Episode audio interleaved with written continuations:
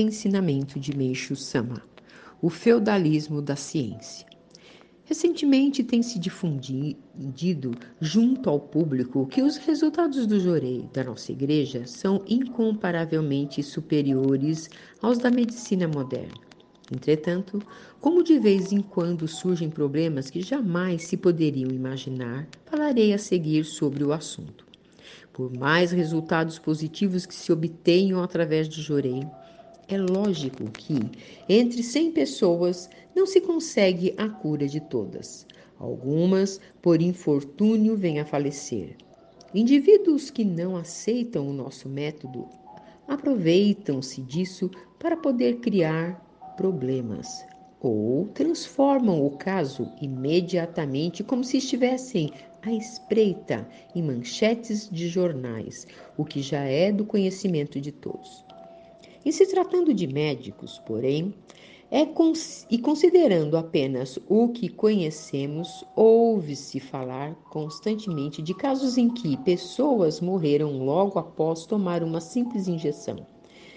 Muitas mesmo sob cuidados médicos desde o início da enfermidade. Vão piorando cada vez mais e acabam falecendo.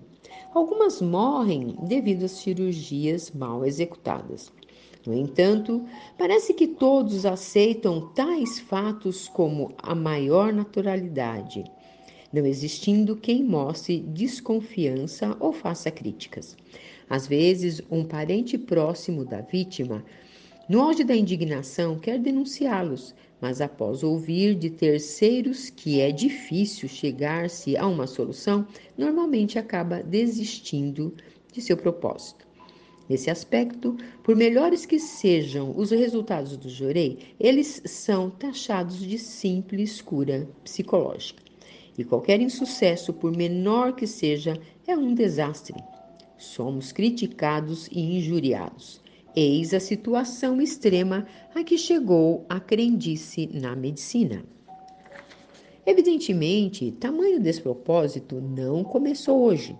Desde a antiguidade, registram-se inúmeros exemplos de sofrimentos que podem ser considerados como pré-destino dos que nos antecederam. Analisemos então por que estão ocorrendo fatos tão ilógicos numa sociedade avançada como a atual. Primeira parte, tirado do livro A Verdadeira Saúde Revelada por Deus.